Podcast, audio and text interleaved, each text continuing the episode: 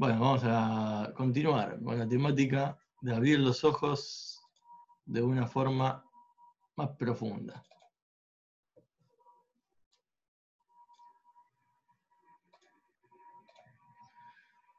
Si tenemos que avanzar, vamos a avanzar desde el ojo hacia adentro. Vamos a entrar a una parte del cerebro que no vimos, que nadie vio, y que según el Talmud jamás nadie vio esto con los ojos. Se llama, como dice acá en hebreo abajo, muy sutilmente, el ojo que no vio. ¿Sí? Ningún ojo lo vio. Hay una discusión que es la siguiente.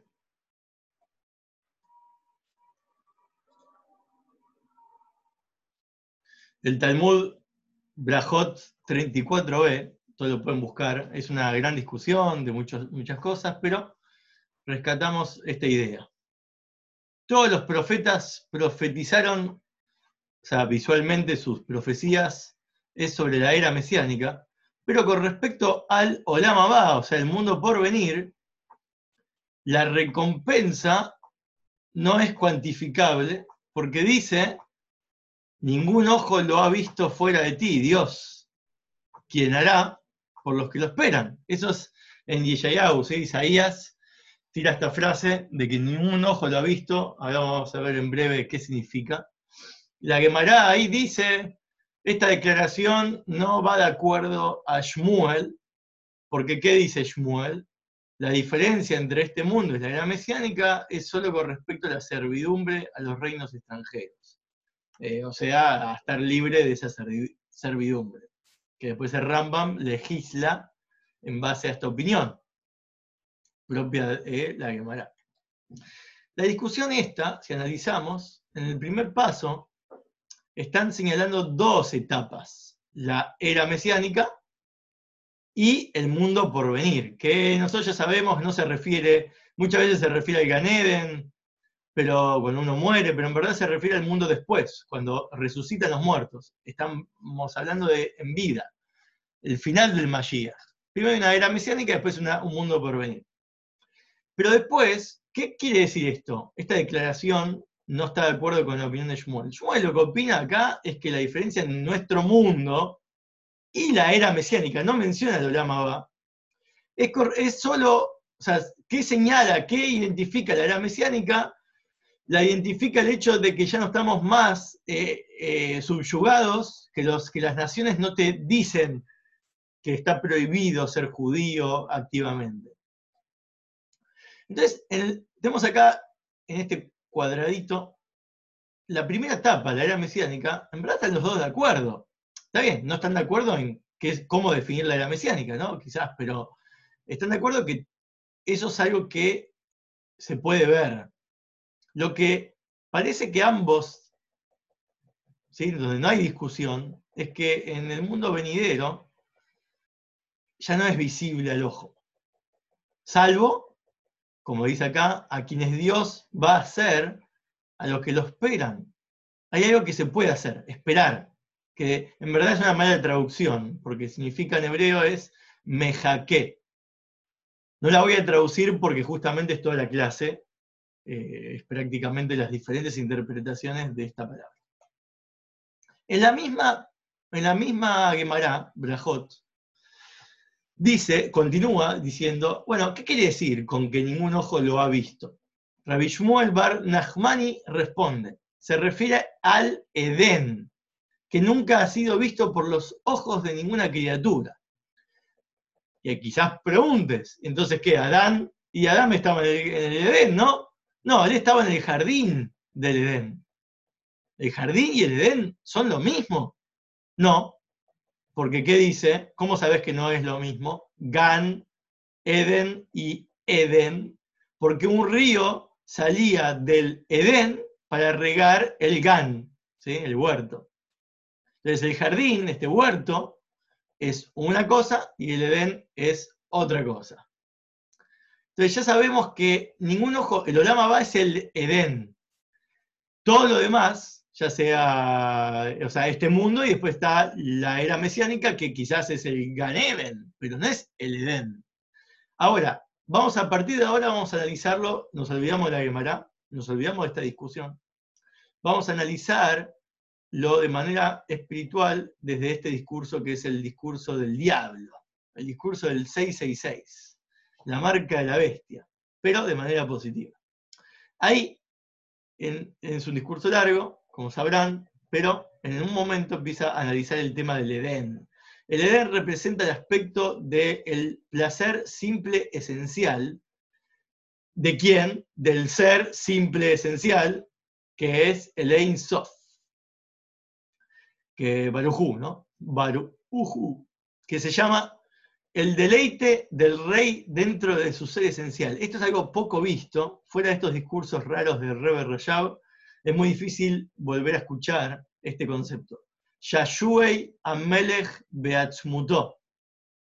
Es como una especie de, eh, como su propia satisfacción, ¿no? Como que se está teniendo satisfacción de sí mismo. Cada uno lo grafique de manera como quiera. Este placer esencial trasciende cualquier otro aspecto espiritual que tenga que ver con revelación. Nosotros sabemos que eh, dentro de las luces, ya estudiamos muchas veces, hay muchas luces, ¿sí? Luz en soft, luz no tan en soft, sino ya en forma de sefirot, luz que no solamente son luces 10, sino tienen recipientes, etc. Depende del propósito. El propósito de Hashem es revelarse en este mundo. Pero, ¿qué es este regocijo en sí mismo? Por encima de lo que Dios tiene como propósito. Entonces, ahí donde se dice nunca ha sido visto esto por el ojo de ninguna criatura, y cuando dice ninguna se refiere a ninguna. A Moshe, ningún, no lo vio, y ningún, antepasado de Moshe, y ni siquiera Adán, porque Adán, que fue formado por Dios mismo, ¿sí? antes de que pecó, obviamente estamos hablando, antes de ese momento donde cambió a un estado más corporal, era la epítome de la perfección y tampoco lo vio. Entonces, Estamos hablando de un nivel, si nosotros venimos siguiendo el tema de la semana pasada, o de la última clase, eh, veníamos viendo todas las cosas que se pueden ver, que se pueden apreciar, aunque por medio de una meditación interna, pero a fin de cuentas está accesible lo que es este mundo, entenderlo, descubrir sus trucos, ¿sí? sus, trucos, es como un juego, ¿no? Descubrir los trucos y la pasás mejor, más rápido, inmortal, inmortalizado, pero también el Gan Eden, es decir, eh, podemos descubrir los secretos de la era mesiánica. Podemos descubrir que la era mesiánica está presente, como dijo el Shmuel, y que así legisla Rambam, que vimos en la, diapositiva anterior. A fin de cuentas, ¿qué es lo que hace a la era mesiánica? La era mesiánica lo define como cuando vos veas que nadie te, molesta, el, país en el que estás no se mete con que cumpla Shabbat, comas cayer, estudies Torah, ya está, estás liberado, estás en la era mesiánica. Entonces, eso lo podemos ver. El que no lo quiere ver, no lo va a ver. Pero el que lo quiere ver, con un poco de esfuerzo, lo va a ver. Pero aquí estamos hablando de un nivel más profundo, más difícil de ver, porque hace falta que los Pérez, que le hagas mejaque. Bueno, entonces tenemos primer nivel, es ningún ojo lo ha visto. Este es el ser esencial, como dijimos, el deleite del rey en sí mismo, es como algo que corresponde al, así bien cordobés me salió, eh, a la parte más interna de lo más interno de Dios, ¿sí? su punto G, su modo ¿sí? propio, personal, su satisfacción personal. Después tenemos, salvo Dios, ¿no? Dios sí ve. ¿Qué es lo que ¿Quién es el Dios que menciona acá? Elohim. Pero Elohim no es gematria ateva, es la misma numerología que en naturaleza. Nosotros conocemos a Elohim, para los que estudiamos mucha Kabbalah últimamente. Elohim, a diferencia de otros nombres, es el ocultamiento. Es lo que corresponde a todo lo que nosotros vemos en este mundo. Sin embargo, esto de que ningún ojo lo ha visto, corresponde a un nivel, es verdad, de ocultamiento, pero un ocultamiento que se llama el Elem atzmi. Es el ocultamiento previo a la revelación. Hay cosas que están ocultas no porque no pueden ser reveladas eh, ahora y con, con esfuerzo podés revelarlas, sino hay cosas que son siempre ocultas, que justamente su virtud es estar ocultas. Y vamos a encontrar la forma de relacionarnos con esto, que esta sería como nuestra pupila, nuestra pupila que es receptora de, la, de lo que vemos, que es negra y es oscura.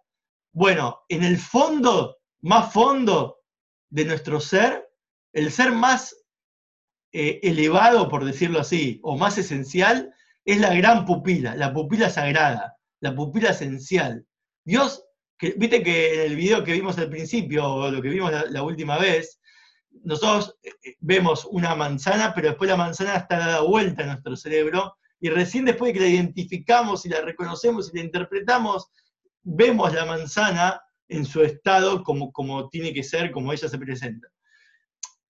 Acá estamos hablando de una pupila, quiere decir que hay una pupila esencial que ve finalmente lo, que nosotros, lo, que es lo que la imagen recibió del ojo externo, y esa interpretación nueva pasa por esta pupila y innova una imagen. ¿Está bien? Esta imagen se da vuelta. O sea, nuestra pupila es receptora, pero la pupila esta de lo Kim, esencial, es exactamente, eso es lo que lo define a él, eso es Dios. Dios es una pupila, ¿sí?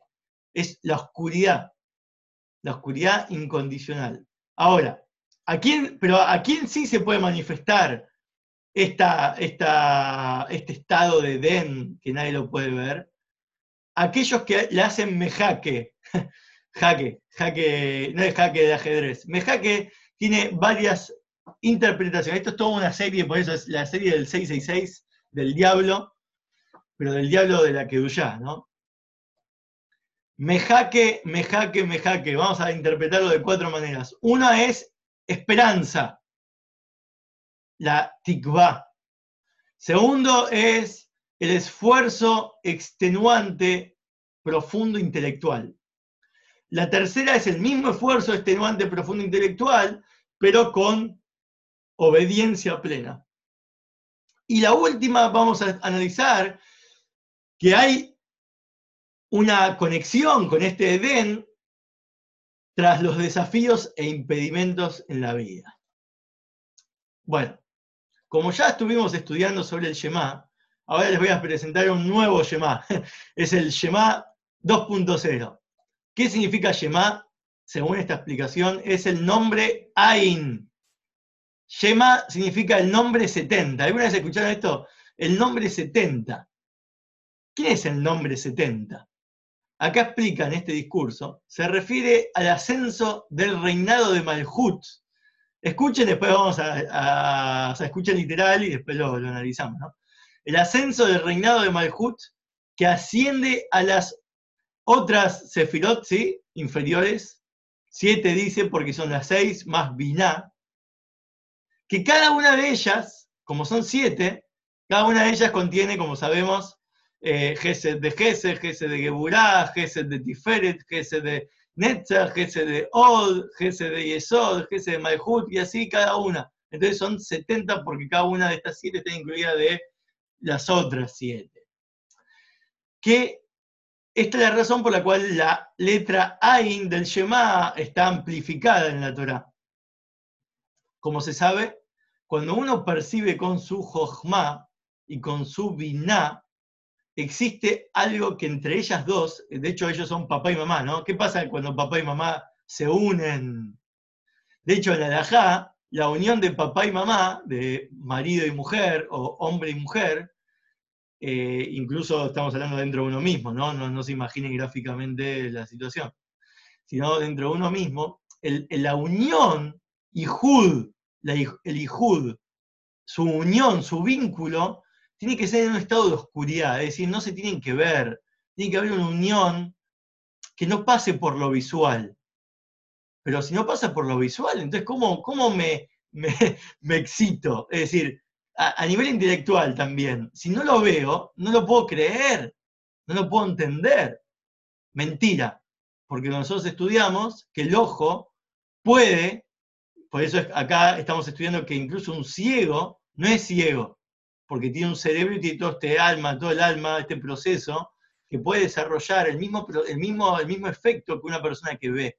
Y puede llegar incluso a mejores conclusiones, ¿no? Porque los que ven tenemos un defecto que tenemos que hacer el Shema con los ojos cerrados. Un ciego tiene una virtud, ya no se tiene que tapar los ojos para el Shema, porque toda su vida es un Shema. Esa es la virtud que tiene, que bueno, hay mucho para hablar de este tema, pero vamos a rescatar esta idea para decir que entre Jochma y Binah hay un bitul, hay una unión, una anulación entre ellos que se llama Ihud y la A. Una tremenda relación. Es decir, eh, es la gran, el gran vínculo entre ellos dos que promueve este efecto. Ante Él todo es como nada. Ante Dios todo se vuelve nada. Eso es lo que hablamos eh, antes, que Ain, ojo, es también se eh, escucha igual que la palabra Ain con Aleph, que es nada. Cuando vos apreciás que en verdad tu vida, ¿sí? frente a, lo que es, a lo que es Dios, no es nada, esto es Ijud y la A.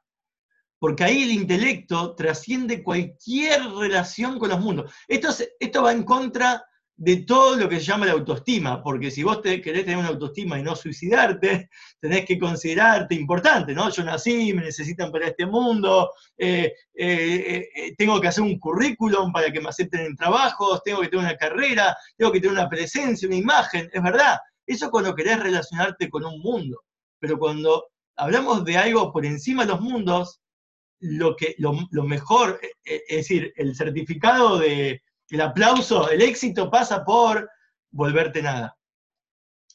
Por eso la Torá se dice que precedió la creación dos mil años antes. ¿Qué quiere decir dos mil años? Antes de que exista el mundo, ¿existen años? Se refiere al Paim. Al Paim es dos Aleph. Acá hay dos Aleph.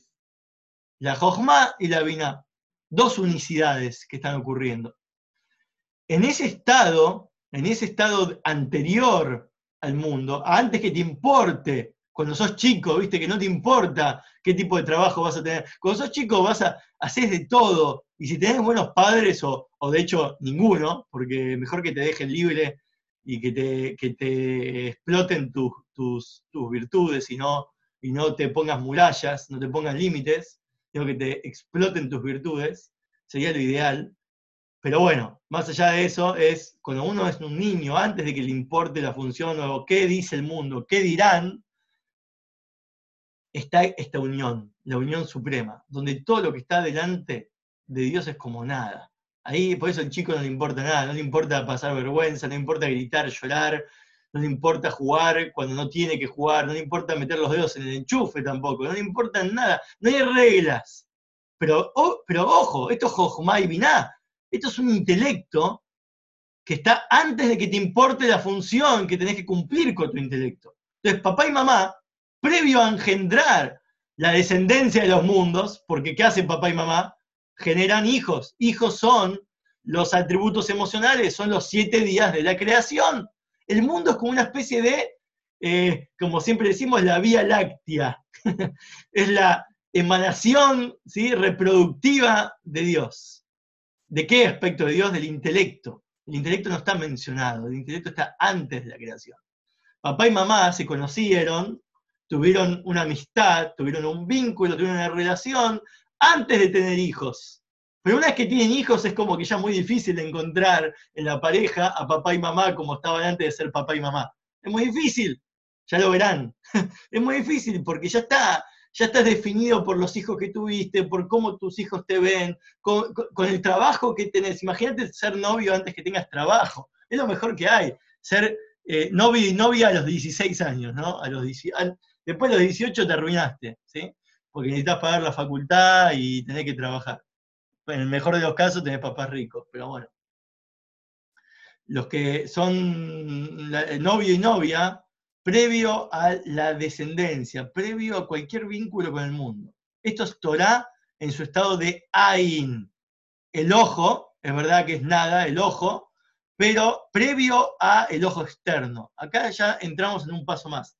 El Shema no solamente que cerrar los ojos, interiorizar, para poder apreciar el mundo de una manera diferente, porque eso ya el mundo de una manera diferente. Acá es llegar a cerrar los ojos hasta que el mundo no exista más. Es más profundo. ¿Pero para qué? Ahora vamos a ver. Para llegar, pónganse todos de pie, muchachos. Vamos a escuchar la tikva.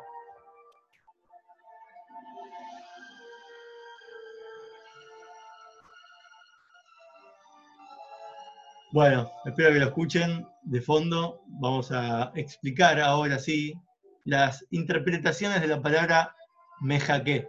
Mejaque tiene varias interpretaciones, como dijimos, y es lo que te hace ver en este estado de no mundos, donde nadie vio el Edén. ¿Por qué la tikva es la clave? Una de las interpretaciones es la palabra esperanza.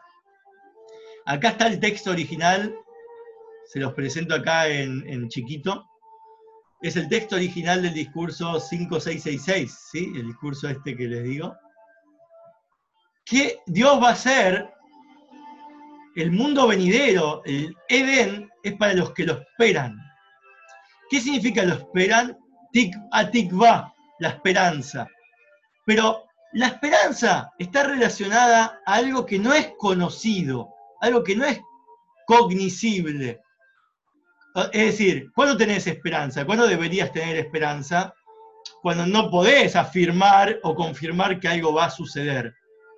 Entonces, bueno, confío, espero, ojalá suceda. Cuando algo va a suceder, obvio, que obvio que va a suceder, no necesitas esperanza. La esperanza está sobre algo que no sabes si va a suceder. No es claro no puedes afirmar que vas a, vas a encontrarte con alguien cuando tengas 60 años. Sí, yo la verdad que un amigo que no veo hace mucho, vivimos en países diferentes, no tengo plata para viajar, hay una pandemia que me lo impide. ¿Cuándo voy a ver a este amigo mío? Ah, bueno, cuando junte tanta plata o cuando se termine esto. No podés saber. Entonces, como no podés saber, tenés que tener esperanza. Sobre esto es lo que se llama esperanza. Esperanza, a pesar de que tenés esperanza que no sabés, la cosa va a llegar. No es que vos decís, bueno, si no llega también está bien. No, la esperanza es sobre lo positivo, no sobre lo negativo. Uno no tiene esperanzas eh, falsas, es decir, ojalá que pase. Pero bueno, en, el fondo en verdad sabés que quizás no, no va a pasar y bueno, ya fue. No, no, no, esperanza es, va a pasar, pero no sé cómo. Eso por un lado. Espiritualmente significa que la cosa que vos estás esperando que suceda estás, está alejada de vos, está distante. Por eso es que vos no podés confirmar bajo tu lógica que va a suceder. Sobre esto es que la esperanza juega su papel. En nuestra alma, por ejemplo, procura, nuestra alma cuando vino a este mundo, inmediatamente que vino a este mundo, ya quiere volver. A la fuerza vino, no, quiso venir. Y siempre quiere estar conectado con Dios. Por eso tenemos tanta sed, tanta hambre, tantos deseos insaciables. Y cuando nosotros decimos esperanza se refiere a esto, algo que nosotros no podemos saber cómo lograrlo. No, está, no es algo que si vos, no sé, bueno, ¿sabes qué? Si, si, seguro que si yo junto tanto dinero, me compro tal casa, voy a lograr mi sueño. ¿Cómo sabes que es así? Quizás te compras tu casa y tenés ese laburo y te mandan a vivir a no sé qué país para, representar esta empresa y te perdiste para siempre y tu sueño se canceló. Entonces vos no puedes tener esperanza de algo, de algo este, seguro. Al contrario, tiene que ser algo no seguro. Pero nosotros no sabemos cómo puede ser que la cosa suceda. Ahora no parece que la cosa va a cambiar, va, va, va a suceder, y no sabemos cómo va a suceder, pero nosotros tenemos fe fuerte. Una cosa es fe y otra cosa es tikva. Tikva es una fe, pero fuerte. Fuerte es, yo sé que va a suceder, pero no te puedo explicar cómo. No puedo decirte cómo, pero lo tengo, tengo convencimiento, convencimiento esperanzador.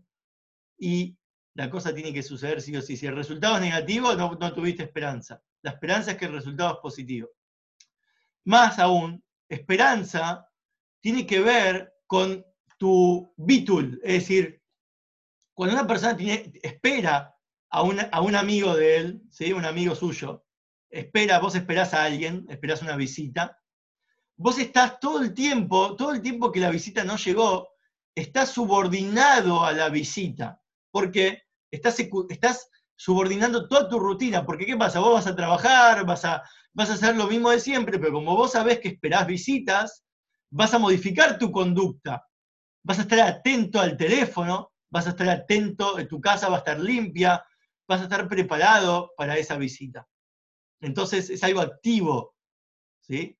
Como una persona que eso espera que un compañero o alguien viva en su mesa, esté en su mesa, coma con él, lo que sea. Lo mismo con respecto, acá vamos a bajar todo esto a la práctica en el judaísmo, es cuando uno cumple mitzvot, prácticas, literal, ¿no? Las mitzvot literalmente prácticas, la Torah te dice, a, nivel profundo, que vos estás invocando, estás proyectando, estás bajando lo que se llama la voluntad y el placer incondicional del futuro, que eso se llama el Edén, que es algo que vos no tenés acceso en verdad. Vos no, que, no es que vos te pones filín y cumplís Shabbat y comés ayer, y no es que ves la gran cosa. Che, me conecté con el futuro venidero. No es el DeLorean de volver al futuro. Es decir, no se ve nada. ¿sí? Tuviste una experiencia física, materialmente, una acción hiciste, pero la Kabbalah te, te declara, te afirma, te confirma, te dice, esto es lo que está pasando cuando vos haces una mitzvah. Estás proyectando lo que llama la voluntad y el placer incondicional. Entonces, esto, la única forma de relacionarse con esto no es, por eso se llama ningún ojo lo vio, porque vos no podés interpretarlo esto de manera intelectual, esto es esperanza. Bueno, tengo la esperanza de que va a ser así, en el futuro me van a revelar a mí que todo lo que yo hice de mitzvah y todo el mundo se burlaba de mí, que yo hacía cosas incoherentes, en verdad esto era realmente lo que Dios procuró para, para su mundo y cuando se revele eso, y voy a ser un crack, voy a ser un grande, se va a revelar que todo lo que hice realmente sirvió, funcionó, era real. Eso es esperanza y más, cuando uno lo hace con obediencia plena, Kabbalat Ol Malhut Shamaim, es muy difícil tener una rutina, hacerlo por rutina ya, hacerlo fijo, nunca vas a dejar de hacerlo, es un compromiso. Es un compromiso que no importa dónde estés y a dónde vayas, como dijimos con el Shema, los cuatro puntos cardinales, no importa en qué plano te encuentres, vas a estar obedeciendo a este mandato. Eso es lo que em, se le hace a los que lo esperan de esta forma, que el cumplimiento de tu mitzvot, eso que vos hiciste de manera obediente y de manera eh, casi ciega, con esperanza, eh, en el futuro se va a revelar que eso es el placer más grande. ¿Qué, placer es el placer más grande? Dice Dios. No hay mejor placer que cuando vos le pedís a alguien que haga algo, hicieron lo que vos pediste. Es hermoso. Obviamente desde un punto de vista dictador, de dictador el dictador tiene mucho placer, ¿no? Porque está dictaminando está forzando a todos a hacer lo que él dice y él vive en un palacio, ¿no? Pero no es así. Cuando vos le pedís a un amigo, che, me haces un favor, y lo hizo, el vínculo con ese amigo eh, em, eh, ya es placentero. Cambia, cambia. Y lo van a ver esto en todos los planos, cuando tengan hijos, cuando tengan esposa, cuando tengan eh, con, cualquier, o tengan alumnos, tengan empleados. Cuando hacen lo que vos pediste, es lo mejor, es la mejor satisfacción, esa es tu paga. Y esa es la, eso es lo que es la mitzvah. Imagínate que tu mitzvah, como en el futuro se va a revelar esto, después eh, vas a ver cómo ahora, esto te está enseñando que ahora vos haces la mitzvah, deberías, deberías lograr darte cuenta que estás generando un placer en el que te mandó a hacerlo. ¿Y quién es el que te mandó a hacerlo? ¿Quién es el que te lo mandó a hacer? en verdad fuiste vos. No es que es un Dios, viste, que tiene eh, un montón de morbos y de deseos y te mandó a hacer y vos si lo haces le da satisfacción. Es la autosatisfacción. Se llama Anahat Atzmuto, lo dice acá, no lo quise traducir antes, porque es muy difícil traducir. Anahat Atzmuto desde este punto de vista es la autosatisfacción, sentirte pleno en vos mismo. Eh, yo no es que hice algo por otro. Cuando uno hace algo por otro, no se siente tan placentero. Si el otro te comparte su placer, genial. Pero normalmente uno no puede recibir el placer del otro. Uno puede recibir el placer que el otro te da a vos. ¿Sí? Eso también en una relación es el placer que el otro te genera en vos, pero vos no sabés lo que está sintiendo el otro. Entonces, Anahata Tsumuto es que la mitzvah vos podés lograr sentir lo mismo que siente Dios en este aspecto. Ese es el placer, hacerlo por placer y con ganas, con voluntad. Siguiente. Existe otra traducción de Mejaque. Es el esfuerzo extenuante se llama Iun. Iun, eh, acá abajo lo, tengo en la diapositiva. Si ven la palabra Ain, ojo, y Iun, Iun, esfuerzo extenuante, profundizar, se escriben igual. Hay solo una Bab, interesante, una Bab agregada, que es todo el esfuerzo justamente que baja en la línea, bajarte línea, es todo, que pase todo por tu, por tu, por tu análisis. El ojo no es ver nada más, es analizar, analizar pero extenuantemente. Este discurso dice, ¿cómo se alcanza este acceso? ¿Cómo se llega a este supraconsciente Edén que ningún ojo lo vio? Hay dos formas de iun, de comprensión. La sabiduría que viene a través de una luz recta, luz directa, y una que viene a través de una luz reflectante. Acá abajo puse dos dibujos que, bueno, este dibujo de la, de famoso de la luz recta y la luz reflectante. Eh, después lo pueden googlear, pueden buscar a qué se refiere en la fotografía con luz reflectante y a qué se refiere en la fotografía con luz directa. En espiritualmente hablando, la luz eh, de rebote o regresante o reflectante es una luz que surge de luchar con la oscuridad es el efecto que provoca fricción, que provoca el efecto rebote de haber eh, eh, estado en un estado de oscuridad.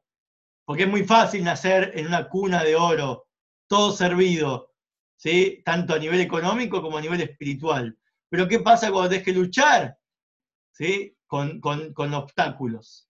Esto proporciona respuestas que se derivan de preguntas. En el estudio de la Torah, precisamente en el Talmud, y gracias a Hasidut Jabad también en la Kabbalah, ya no es más luz directa. Luz directa es el Humash, que te, va, te dice lo que es y ya no hay preguntas. Luz directa es Kabbalah, porque la Kabbalah también te dice lo que es a nivel espiritual, pero no hay discusión. La Gemara, el Talmud y el Hasidut, Jabad, proporcionan una serie de preguntas que te obligan a profundizar, como estamos haciendo ahora, y a aplicar lo que te dijeron que es verdad, lo que te dijeron que es así, empezar a esforzarte con esas preguntas a encontrar respuestas. Es decir, que la cristalización de un concepto va, es directamente proporcional a la cantidad del esfuerzo que se aplica para comprender el pensamiento. No existe que vos digas, ah, esta idea ya la entendí, si no aplicaste un esfuerzo. Si vos, es como alguien que dice, encontré algo sin buscar, dice el Pircabot, el Pircabot. Si, si encontraste pero no buscaste, no le creas. Una persona que dice eso, no le creas. No lo había perdido. Por eso lo encontró. Si lo buscaste y no lo encontraste, tampoco creas eso. Una persona que busca realmente lo tiene que encontrar. Cuando lo buscas, lo tenés que encontrar. Eso es creíble. Entonces no existe un concepto que vos digas no lo entendí. No lo entendiste porque sos vago. Investigá, profundizá. Entonces ahí vas a ver que lo entendés. Y cuando profundices más, si lo estudiás de diferentes ángulos, si desafías la idea con más preguntas, contra preguntas como hace el Talmud, que te vuelve loco, se obtiene una comprensión mucho más profunda y clara que la que comprende alguien un concepto a primera vista. Entonces podemos decir, si amaste a alguien a primera vista, no le creas. si la amaste después de mucho esfuerzo, de muchos años, de mucha, de mucha, de mucha oscuridad, de mucho rechazo, de muchas complicaciones, ahí es más creíble. Incluso si este último, la persona que lo vio a primera vista, quizás tiene una mejor mente que vos. ¿Sí? Eso es verdad, pero eso no quita lo bailado, como se dice. Aunque ambos tipos de comprensión, el, entenderlo a primera vista, luz directa, o entenderlo a través de un análisis de la oscuridad, de lo que no entendés, la preguntarte y repasar el tema muchas veces, todo esto está en la misma mente, en la mente inconsciente, porque todo está, pasando dentro de uno mismo, de forma inconsciente, uno no, se da cuenta el proceso que el cerebro hace para cada cosa que uno ve, pixeles, detalles que uno analiza. Hay cosas que la diste por hechas. Ya está. Yo, a mí me presentaron que este, el mundo es así. Yo estoy en una ciudad, ¿sí? Por eso a algunos les pasé el video. Eh, estoy en una ciudad y esto es lo que yo veo. Y estamos todos de acuerdo que el chino está en la esquina, el kiosco está al lado, la panadería está enfrente. Y eso es todo lo que yo veo. Y cuando lees el diario, peor, porque el diario es más amarillista porque ellos quieren enfocar una realidad para, eh, para que vos sientas un efecto, ¿sí? que te sientas controlado, que te sientas sumiso a sus imágenes. Pero sacando el diario, lo que uno ve con los ojos es luz recta. Esto es ocultar realmente la sustancia, no estás viendo el interior, no estás, no estás preguntándote para qué está esto, por qué veo esto, de qué sirve lo que veo. Y, después, y esto significa como una especie de, acá puse la imagen del carbón, como un carbón que está al rojo vivo, en el que la llama, vos no ves a la llama, cuando vos eh, haces un, carbón, lo que más mucho, mucho, mucho, después de que está prendido fuego, lo vas a ver blanco, las brasas. Vos no ves el fuego que veías al principio, pero existe. Si vos movés un poco, si lo avivás un poco con, con aire, ahí el carbón eh, entra en vida. ¿sí? Eh, se ilumina. Esto es como a primera vista, eso es fácil de hacer. ¿sí? Removes un poco la realidad y te das cuenta que hay mucha corrupción, mucha maldad, y hay, algo ahí que se puede descubrir. Después está la luz más eh, con sustancia, la que no, no oculta ninguna sustancia. Es como el pedernal. El pedernal es un tipo de piedra donde no se ve fuego, y no, hay, no es como las brasas que ya está prendida, sino que se golpean entre ellas o con un martillo o con algo, golpeas la piedra, la famosa piedra del hombre prehistórico, ¿viste? Que descubrió el fuego, se golpea, golpea, golpea con fuerza y le duele, con dolor, con, con dificultad, se llega a expresar el fuego.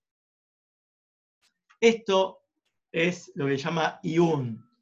Si vos no golpeaste la piedra, no te golpeaste a vos, que sos un hombre de piedra, si vos no sentís, tenés que golpear tu corazón de piedra, tenés que hacer un esfuerzo extenuante hasta que salga luz, que salga fuego, que salga verdad. Y acá vamos a plantear una pregunta. La pregunta es que, ¿en qué, está, en qué consiste esta, perdón, en qué consiste esta eh, idea del Talmud, esto de estudiar Torah de forma que genere esfuerzo? al principio, como Moisés bajó la Torah al mundo, la bajó luz recta. Era todo Humash, era todo claro. Cuando pecaron con el becerro de oro, se provocó un efecto en el cual eh, después Moisés pidió perdón y nuevas tablas, las nuevas tablas, eh, llegaron con la Torah oral, con el análisis este, el análisis extenuante de esfuerzo. Antes la Torah se entendía solo con, la vista, a primera vista. Cuando pecaron, ahora hace falta análisis. Entonces, tenemos una pregunta, ¿el esfuerzo de la Torá es un castigo en verdad? Porque es el castigo que se le dio al, pecado preciso de justamente Moisés golpear la piedra. Moisés que intentó golpear una piedra que no había que golpear, porque no había, fuego, era un carbón, era un carbón ardiente ya.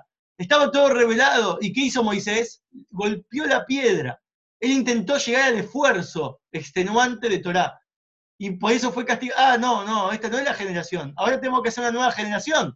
¿Vos querés que la nueva generación sea como la piedra que hay que golpear? Entonces tenés que morir vos y todos los que vivieron en la época del carbón, en la época del carbón ardiente. Es interesante. Entonces fue un castigo, no fue un beneficio. Entonces, ¿cómo podemos beneficiarnos de un pecado? La respuesta es que las segundas tablas fueron el resultado de este pecado, es verdad, del becerro de oro, pero trajeron nuevas dimensiones de la Torá. La Torá te da el poder para combatir algo muy interesante que es la inclinación del mal. La Torá vino a este mundo, como dicen, no vino a este mundo para que seas espiritual solamente, sino para que vos logres vencer tus inclinaciones negativas y las del mundo y los obstáculos que el mundo te presenta y puedas ver la realidad divina de manera física. Entonces, si la Torah era ese objetivo, la primera Torah, que era a primera vista, medio como que era para giles, que era en verdad para tzadikim. tzadikim son justos, pero son giles. ¿Por qué son giles? Porque eh, ya es como que lo tienen todo claro y no pasan por dificultades, no pasan por un malestar. Son ángeles. No es para ángeles la Torah. La Torah es para seres humanos con conflicto.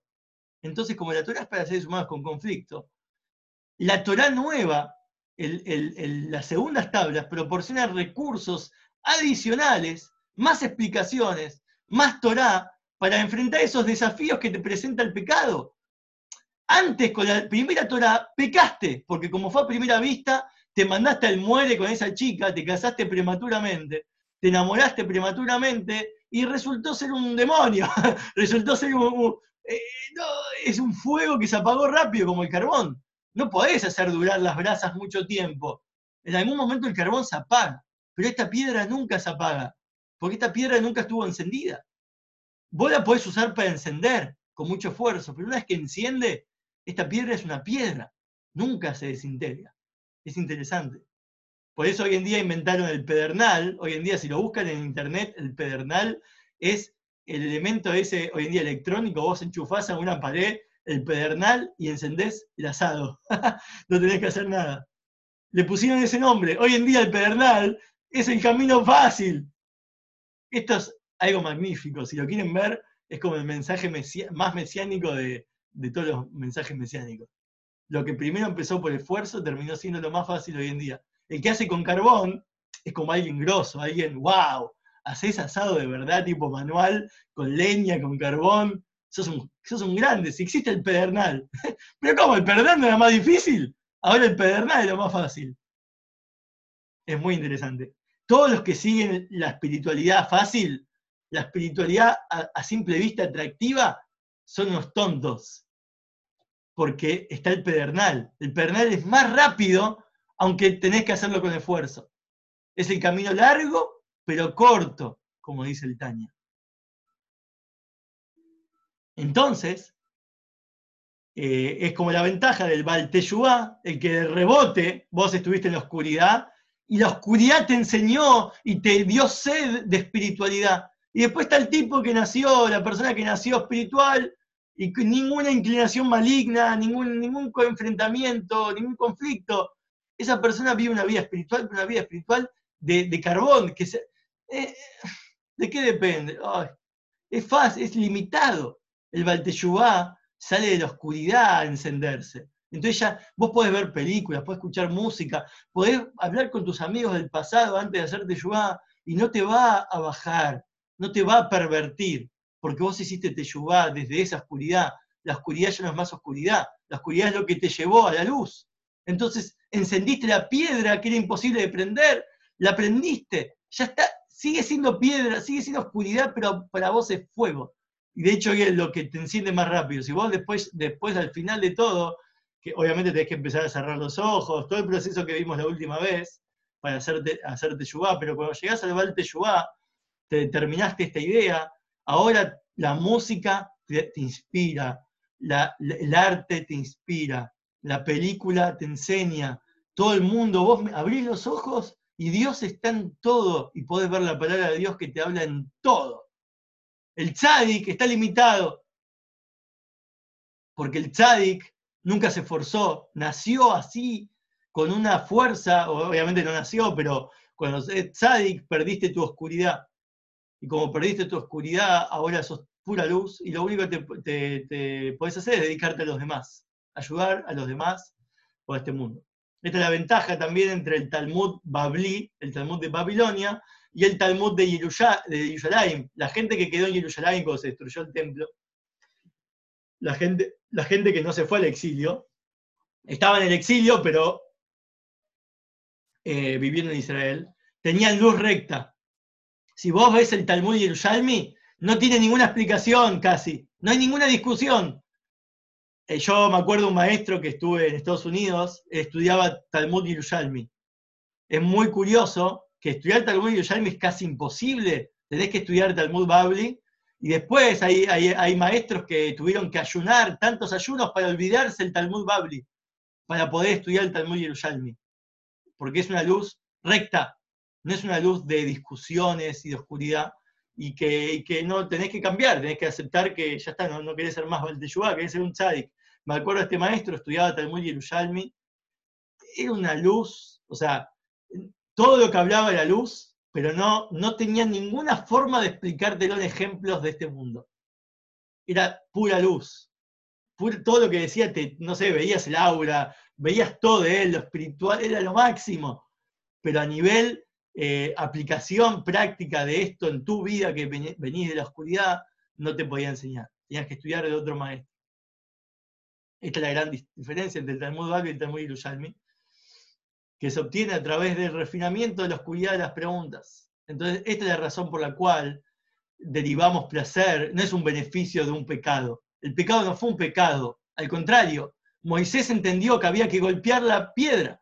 A la cela, a ¿no? Como la canción, a la piedra golpeó, a la piedra golpeó, a la piedra golpeó y salió agua. Bueno, ¿sabes qué? Tenías que haberla hablado, no había que golpearla. No, pero hay que entrar en este análisis. Hay el ojo, para que pueda haber un mundo nuevo, tiene que hacer un tiene que meterse adentro hasta que esforzarse, esforzarse intelectualmente, que le cueste golpear la piedra, y golpear la piedra por eso se sacrificó. nuestro mejor maestro fue Moshe, porque Moshe estuvo dispuesto a perderse en el desierto para, para que nosotros podamos tener esta, esta posibilidad de encender con el pedernal, de hacer los fuegos de manera más fácil en verdad, después de todo ese esfuerzo. Siguiente, siguiente interpretación. Es, es la misma interpretación que antes, pero ahora con un paso más. Me hackeé vimos que significa esfuerzo extenuante de la Torah. Ahora vamos a ver, antes, eh, acá la pregunta está antes de la respuesta, ¿no? Porque hay que analizar. Pregunta, ¿qué conexión hay entre el gané, este el Edén, el inconsciente oculto de la sabiduría que se accede por medio del estudio extenuante de la Torah, con el Edén, con el placer del Edén? Dijo que el Edén tiene que ser el placer, ¿sí? El placer incondicional, que Hashem se siente, Dios se autosatisface en este, en este estado de Edén. ¿Qué tiene que ver todo este esfuerzo con el placer? ¿Qué placer me va a dar tanto trabajo, tanto iun, tanto esfuerzo? La respuesta es, aunque es verdad que el estudio de la Torah es a través de la Jojma, ¿no? y también la Binah, está conectado con el placer supraconsciente porque según la Kabbalah, la dimensión íntima, interior de la Jojma, la Jojma se llama el tercer ojo intelectual. El tercer ojo intelectual, que en verdad no hay otros, el ojo de Jojma Binah es intelecto, los dos ojos físicos son los dos ojos, la Jochma es el tercer ojo. Está conectada con el Atik. El Atik se traduce como Atiká, ¿viste? lo ancestro, el anciano. Pero en verdad, cuando vos ves, ¿viste? Un vino, un vino añejo, una persona que sabe de vinos toma vino añejo. El vino añejo, viejo, te da más placer. El vino nuevo, mmm, puede estar rico a la lengua, ¿sí? pero viste como los que hacen hoy en día, que es dulce, te intentan vender vino dulce, estás totalmente loco, ¿cómo vas a tomar un vino dulce? Es vino, mientras más viejo, ¿sí? más amplifica tus, tu, intelecto. Entonces, Jochma viene del, que Atik también significa el placer. Cuando vos entras en Jochma, analizás, si vos analizás intelectualmente una idea de manera superficial, viste, no sé, estudias en la universidad o estudias un tema cualquiera, no llegás nunca al ATIC. Porque el ATIC es cuando el tema es tan infinito, tan profundo, que vos tenés que seguir cavando, tenés que seguir eh, investigando hasta que llegás a ese placer. Tenés que llegar a tener placer del tema, no a estudiar el tema para contestar las preguntas que hace el profesor en la prueba. Eso es estúpido. Eso es usar tu cerebro de manera mediocre, es usar el 10% de tu cerebro. Usar más del 10% de tu cerebro es cuando vos indagás, indagás hasta tener placer del tema que investigaste. Esto es la esencia oculta de la sabiduría, la que se alcanza mediante el esfuerzo, que es uno con la esencia del placer. O también puede decir que la esencia del infinito, ¿sí? que está por encima de cualquier tipo de sabiduría. Bueno, acá innovamos una nueva palabra. La palabra ICUB. Acuérdense de esto, ICUB. Si lo buscan en Google es muy difícil encontrar la traducción de esto porque hoy en día en Israel esta palabra creo que ni se usa. ¿sí? Se usa mamats o no sé, hay, hay otras preguntas para, eh, que implican esta traba, una traba, un impedimento. La cuestión es llegar al placer, ¿no? Hay dos tipos de placer. En verdad hay tres. Bueno, el primero que no cuenta como placer realmente, que es este, el híbrido. El placer híbrido es todo tipo de placer que está mezclado de dos cosas, ¿no? Como los híbridos. Cualquier cosa híbrida es como que intentaste mezclar dos cosas para obtener un placer. Que en verdad significa cualquier cosa de este mundo. Vos sos un alma divina y intentaste tener placer de un nacho, de una papa frita, de un chisito.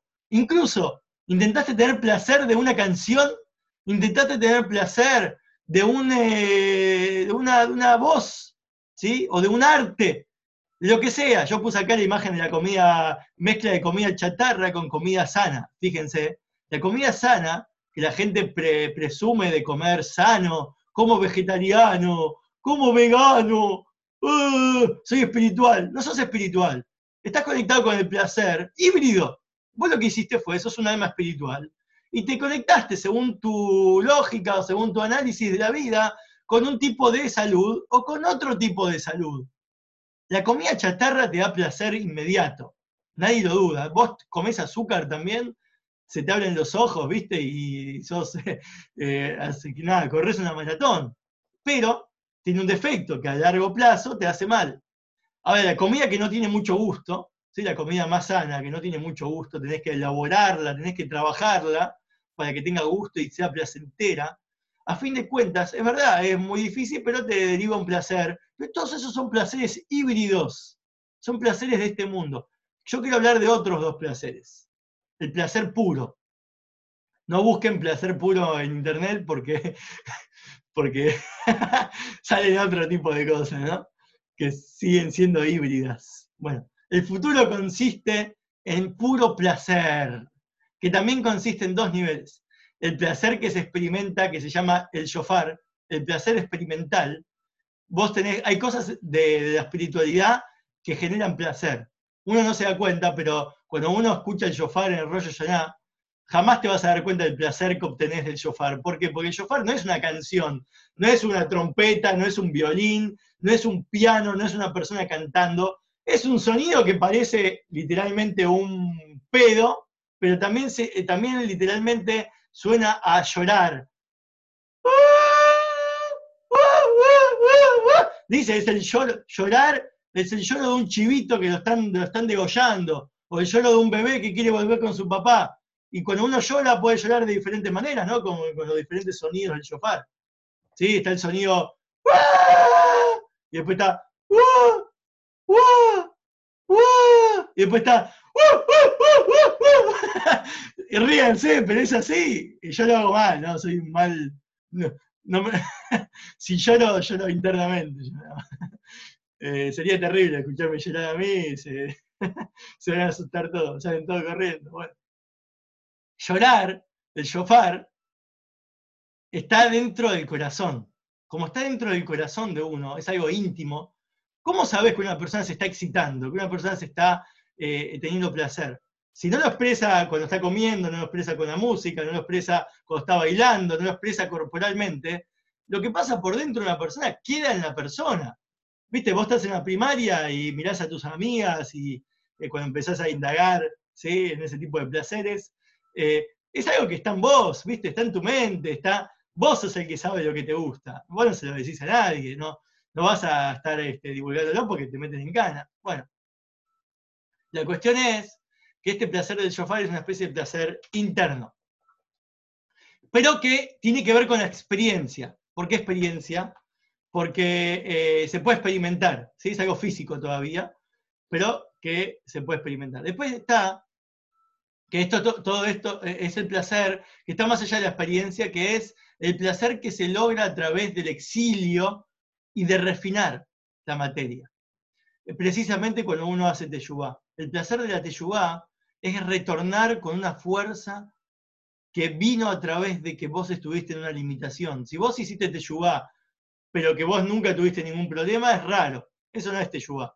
Teyubá es cuando vos tuviste que retornar en algo que te habías desvirtuado, en una oscuridad que habías pasado. Cuando vos hiciste una, una indagación, un esfuerzo que te llevó ahora a un estado de placer. El que se esfuerza cuando trabaja y logra un objetivo, tiene placer. La persona que recibe plata sin tener esfuerzo, está bueno, es placentero también, pero no es tan placentero como alguien que se lo ganó. ¿Sí? El, que se lo ganó de arriba o gratis es, por, es pan de vergüenza. Sabés que no fuiste, no fuiste vos, no fue tu esfuerzo. Y eso es un placer que, a, fin de cuentas, a largo plazo, eh, caduca, termina. Te gastás toda la plata de la herencia en estupideces. Pero una persona que se mató laburando, sabe en qué gastar la plata, no la gasta así porque sí, la gasta en cosas inteligentes. Eso es otro tipo de placer es más alto que el tzadik. El tzadik es el placer del shofar, el, el, placer de la primera vista, ¿sí? el placer de algo eh, eh, directo, inmediato. Pero después está el placer de la teyubá, que esto después va a impregnar, va a imbuirte de energía para todo lo que haces. El que hace teyubá no es un religioso que estudia Torah y cumple mitzvot. Se tiene que ver que vos ahora disfrutás. Este es el poder de las trabas, no de los trabas, de las trabas. Las trabas impedimentos. Y cubim. Acá vamos a ver un ejemplo. Vean al lado mío visualmente, miren abajo ahí la nota, las letras chiquitas. Existe el esfuerzo extenuante a través de autotrabarse. ¿Qué significa autoimpedirse? ¿Existe autoimpedirse? ¿Que te ponen las trabas vos? Sí, existe que llegar a un resultado verdadero de un tema que estás analizando, cuando vos te frenás, como a una persona que toca música, si alguno de ustedes es músico o compositor o escucha mucha música, van a notar que a veces la canción, entre nota y nota, o entre letra y letra, hace una pausa. Es la pausa que, ¿qué vos decís? Che, loco, se paró la canción, te fijás el, el teléfono, o te fijás si, si la canción terminó, o se trabó la computadora, o, el iPhone, lo que sea. No, no, no. La pausa fue a propósito. El músico hizo una pausa en su canción porque esa es la esencia de la canción. Ese silencio es lo máximo. un músico que hace silencios entre sus notas, se trabó, paró un instante para después seguir tocando. No sé si lo pueden ver, esto, esto es algo que lo, tenemos que escuchar en, las canciones, ¿no? Pero van a ver que los grandes músicos tienen pausas pausas para entre, una, alguna nota y otra, en algún momento hacer una pausa y esa es autotrabarse. Es un placer muy grande. Es la mejor parte de la canción.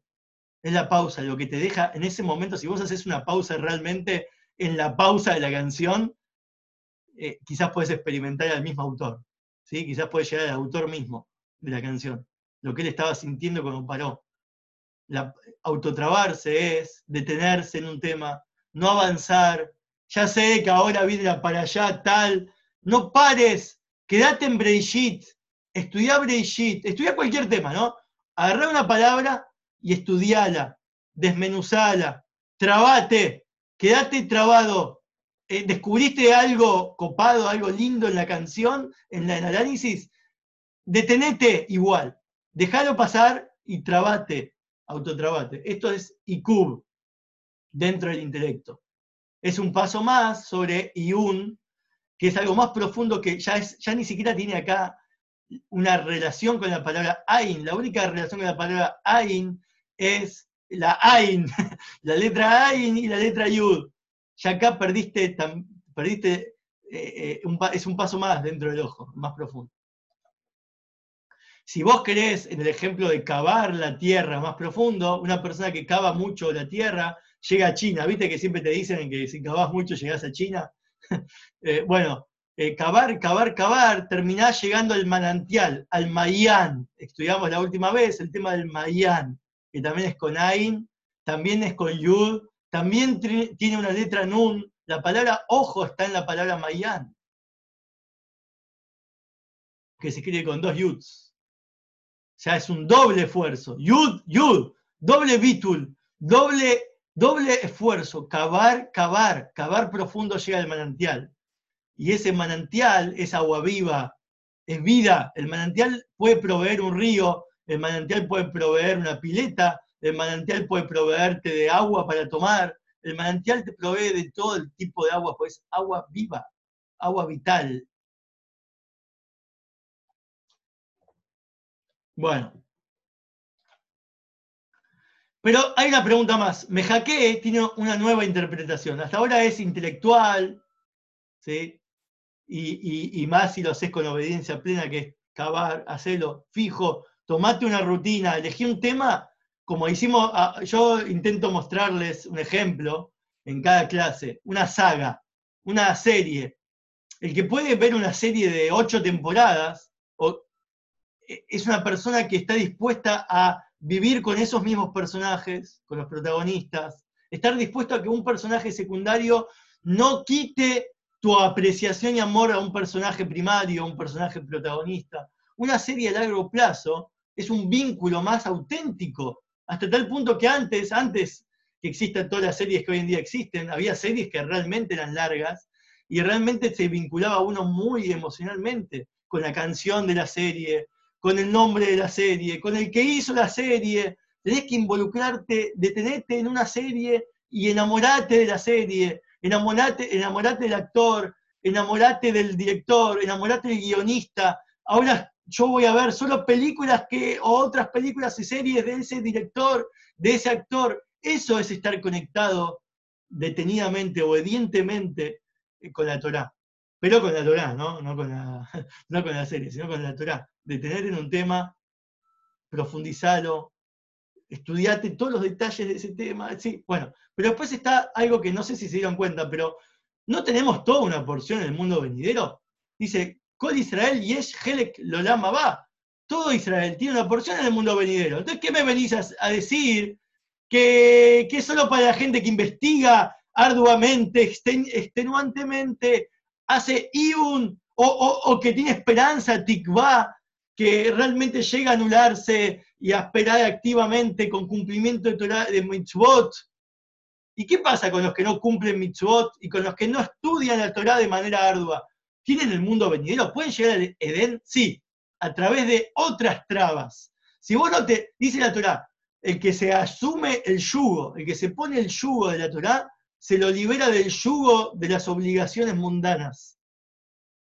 En el mejor de los casos, ojalá es así, significa que cuando vos estudias Torah obedientemente y te dedicas a las mitzvot, supuestamente no vas a tener ninguna dificultad de este mundo. Sí, vas a tener que trabajar y casarte, bla, bla, bla, tener plata, eh, el mundo, bueno, si, si, hay, si hay tornado, un huracán, vas a vivir el huracán, ¿no? Si hay pandemia, vas a estar en la pandemia, pero ese no se vuelve tu preocupación esa, no se vuelve tu preocupación. Vos te pones tu, la preocupación, si tu preocupación está en la Torah, si eso es lo que te hace no dormir, si vos dejás de dormir cada noche porque estás investigando un tema de Torah, vas a dormir tranquilo en las cosas mundanas. No te va a afectar para que no puedas dormir. Hoy en día la gente que no puede dormir por la noche es porque está estresada, está pensando en lo que tiene que hacer, en, las responsabilidades. Lo mejor que puedes hacer es dejar de dormir por la responsabilidad que tenés con la Torah. Si vos lo probás un par de días, te vas a dar cuenta que te olvidaste de este mundo. Es algo científico esto, ¿eh? Háganlo. Yo lo hice, terminás como Apu volando como un colibrí, viste, por todo el Wikimart, pero terminás corporalmente hecho, estás drogado, pero, pero funciona. El mundo no te importa más y estás totalmente flotando en una realidad eh, eh, profunda. Pero ¿qué pasa con la gente que no lo hace? ¿Puede vivir el Edén? Sí. Dios no te deja desamparado, muchachos. Escuchen esto. Dios te saca los hijos. Hay gente que no tiene hijos. Dios te saca La salud, hay gente que le cuesta la salud, ya sea por físicamente más, más, más grandota y necesita hacer dieta, o porque tienes enfermedades, Dios libre. Y hay gente que le cuesta porque le cuesta ganar dinero, le cuesta conseguir un sustento, un trabajo bueno, plata. En cualquiera de estas tres cosas se llama dificultades, se llama pruebas. Las pruebas no son fuera de estos, estos tres temas. No, no existen otros temas, porque los otros temas son derivados de estos tres. No tener hijos es también no tener eh, pareja, o que te cueste, o, que te, ¿sí? cosas que tienen que ver con ese tema familiar, o la familia, te peleas con la familia, la salud, no solamente la salud corporal, ¿sí? Eh, la salud mental, ¿sí? o, también el hecho de que te, te, solés resfriar muchas veces al año, no es que solamente enfermedades graves, la salud es que, que sos vago, que tenés mucha fiaca, que, te cuesta corporalmente, tu cuerpo tiene mucha hambre o tiene muchos gustos que saciar. Y también la plata tiene que ver con todo lo que es el sustento en este mundo. Esto hay gente que le cuesta en este mundo eh, eh, saber lo que hacer en la vida, no sabe a qué se quiere dedicar, más allá de la plata. Es, ¿Cuál es tu vocación? ¿Sí? ¿Cuál es tu sustento? En fin, las pruebas son trabas, son incubim, es la misma palabra. Son trabas que te pone Dios y que vos quizás no salís de esta traba, entonces ¿para qué te las puso? Para acceder al Edén. Porque todo el objetivo del galut y de, de las pruebas es llegar a un nivel más elevado en vos, a una fuerza mayor, a una elevación espiritual más grande. Una persona que pasó por una carencia, eh, ya sea de hijos, de salud y sustento, puede apreciar más esos temas. Normalmente, eh, una persona que no tiene hijos, la Torah dice, entonces pagá o, eh, eh, a chicos adoptivos, es decir, eh, ayudá a que padres puedan adoptar, o pagarle plata a los centros de, que, se nutren a chicos, o a las escuelas de chicos, o cuando vos te cuesta la salud, hace algo, ¿sí? En aras de la salud, hay gente que, quizás tiene una enfermedad y dice voy a donar, ¿sí? mi, cuerpo para investigación, pero como sea, es mirarlo del lado positivo. ¿Cómo salís de esa prueba? Quizás nunca la tengas, pero salís cuando te vuelve más fuerte en eso, cuando te vuelve más, que ya está, que vos ahora, no es que no tuve hijos, sí tuve hijos, ahora aprecio a los hijos más que el que tiene hijos. El que no tiene salud aprecia más la vida que el que tiene vida. El que no tiene plata aprecia más la plata, o el tener plata, o el tener cosas que el que la tiene. Eso es algo sabido ya, es algo archi sabido, ¿no? No hace falta Torah para eso. Están todos los cuentos de, Disney. Pero las trabas que Dios te pone tienen un objetivo, llegar al placer. Al placer, ¿sí? Que, una persona pobre, una persona enferma, una persona eh, sin hijos puede ser feliz, puede tener placer, puede adquirir un placer, porque ya no viene de algo que le hizo tener placer, el placer es justamente la carencia. Y la carencia, entonces ya está, cuando lo tengas, ese placer no se pierde. Se amplifica. Bueno, es un ejemplo más dentro de estas ideas. Hasta acá eh, analizamos el ojo que no ve, es el placer, este divino esencial. Viene a través de un Elohim, de un ocultamiento. Todos estos viene a través ya sea de un esfuerzo, o ya sea una esperanza, o ya sea una traba eh, eh, circunstancial pero viene un ocultamiento. Y ya vimos qué significa que se las va a dar reveladamente a los que hacen mejaque, a los que se esfuerzan, con esperanza o con estudio arduo y profundo, extenuante y obediente, o con el que eh, pasa por las dificultades. Esta es la frase, y la frase era para poder entender qué es este eh, Edén mundo venidero, a diferencia de lo que estudiamos antes, que es todo lo que vos podés a simple vista, con un poco de análisis te das cuenta que estás en la era mesiánica. Nosotros ya estamos en la era mesiánica solo por el hecho de no estar más subyugados por ningún país que te impida eh, tu eh, judeidad, tu identidad, tu búsqueda espiritual. Eso ya es era mesiánica. Eso, con una persona que ciega en eso, es cuestión de que haga el Shema, se tapa los ojos a, eso que veía hasta ahora, y, con un poco de Torah ya sale a la luz que estás viviendo la era mesiánica, no es muy difícil de probar. Pero ¿qué pasa con el mundo venidero? ¿Dónde está eh, la resurrección de los muertos? Los conceptos que ya no se ven tan a simple vista. ¿Dónde está el leviatán, el toro, la pelea del toro y el leviatán que vamos a comer en el futuro? ¿Dónde está eso? Eso hace falta este trabajo, me hackeé. Me hackeé, los invito a probarlo. En poco tiempo van a ver un resultado muy, muy, muy placentero. En cualquier tema que elijan profundizar, van a estar sin dormir por una buena causa. Esta, esta clase la paro acá, en verdad no terminó la diapositiva, pero estaría bueno después, ahora a continuación, en la próxima clase, vamos a combinar todo lo que estudiamos eh, en lo que son tres fechas del judaísmo, que están dentro del calendario, que son el 15 de Ab, Elul, el mes de Elul, y los Yamim Noraim, las festividades. Vamos a ver que en la que nos encontramos hoy en día, sáquenlo del contexto calendario, porque una vez que termina esta fecha, sigue vigente esta enseñanza, que vamos a ver en la próxima clase, cómo estas tres cosas son estos tres pasos de ver, ¿sí? Este, lo que está eh, más eh, visible, después el trabajo que uno tiene que hacer internamente y finalmente el resultado del Edén. Son estas tres cosas. Vamos a verlas, si lo quieren, en la próxima clase.